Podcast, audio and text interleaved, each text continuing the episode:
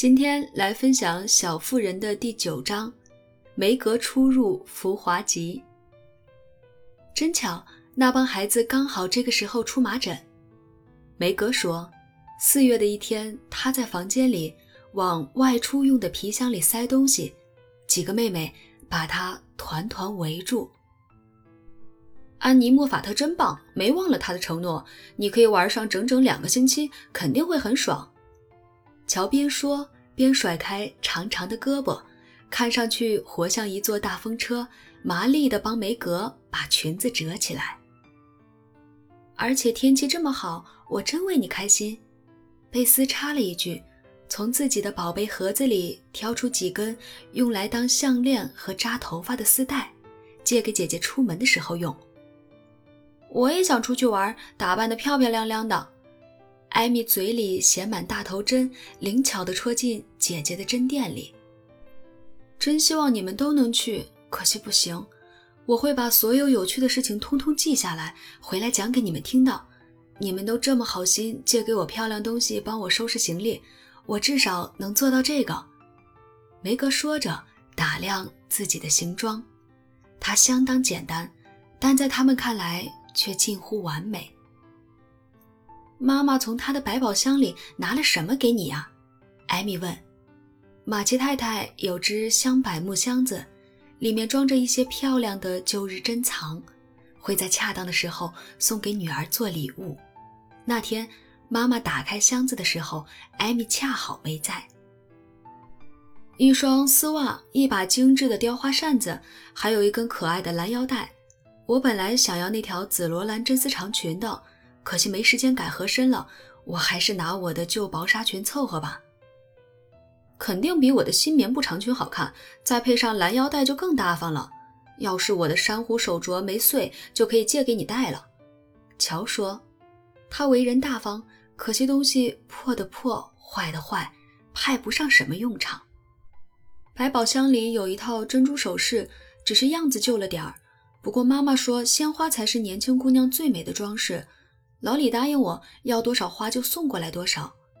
梅格说：“来，让我看看，这是我崭新的灰色休闲装。贝斯，帮我把帽子上的羽毛朝上卷卷。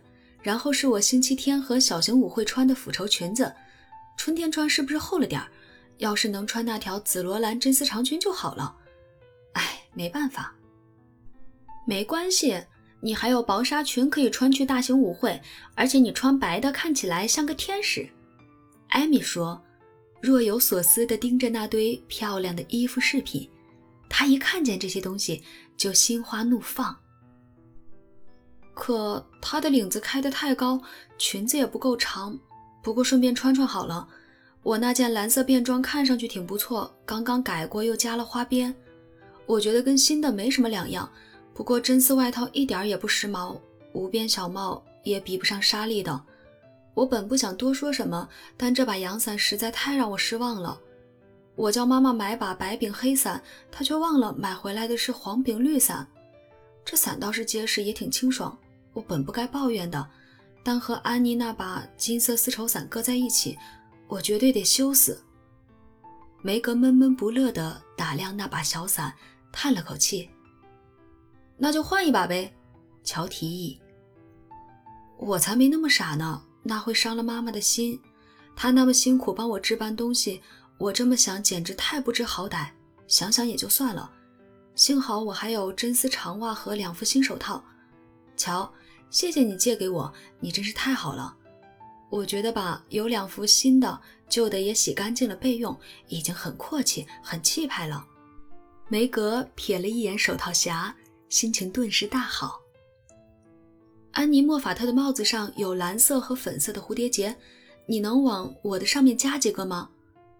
贝斯捧来汉娜刚刚洗过熨好的雪白薄纱裙，梅格便随口问了一句：“别呀，要是我的话才不会加呢。太花哨的帽子跟没花边的素色裙子不搭，穷人家就别打肿脸充胖子了。”乔坚决反对。要是能穿镶花边的衣服，戴有蝴蝶结的帽子，我就满足了。真不知这辈子有没有这种福气。梅格悻悻地说：“你那天不是还说吗？要是能去安妮·莫法特家，你就满足了。”贝斯轻声插了一句：“对，我是说过。好了，我是有福气，也不烦心。但人都是这样，得到的越多，想要的就越多，对吧？好了，行李准备好了，所有东西都放进去，只剩下我的晚礼服，那个就留给妈妈来打理吧。”梅格的目光扫过装得半满的行李箱，落在修补多次、熨烫平整的雪白薄纱裙上。他郑重其事地称之为晚礼服，心情一下子好起来。第二天天气不错，梅格装束一新跟大家告别，踏上了为期两个星期的新奇之旅。马奇太太原本不同意这次出行，担心玛格丽特回来后会比去之前更不知足，但梅格拼命恳求，莎莉也保证会好好照顾她，而且经过。整整一个冬天烦人的工作，稍微消遣一下也不是坏事。于是，妈妈最后还是松了口，女儿便去初尝浮华世界的滋味了。莫法特家相当气派，单纯的梅格刚到时吓了一跳，因为房子金碧辉煌，主人更是举止优雅。不过，他们虽然过得奢华，脾气却挺好，很快就让小客人放松下来。但不知为什么，梅格隐约感觉到这家人并不是特别有教养，脑子也不是特别灵光。再华丽的外表也掩饰不了他们俗气的本质。当然了，每天吃珍馐美味，坐豪华马车，穿漂亮衣服，除了享乐什么也不做。这种生活正是他心心念念的。他一下子就适应了。开始模仿周围人的言谈举止，摆摆架子，出出风头，时不时冒出一两句法语，烫卷头发，收紧腰身，努力跟别人讨论时尚。安妮·莫法特的漂亮衣饰，她见得越多，越是百般羡慕，感叹有钱真好。如今，在他的心目中，家已经变得又空荡又凄惨，辛苦工作更是难以忍受。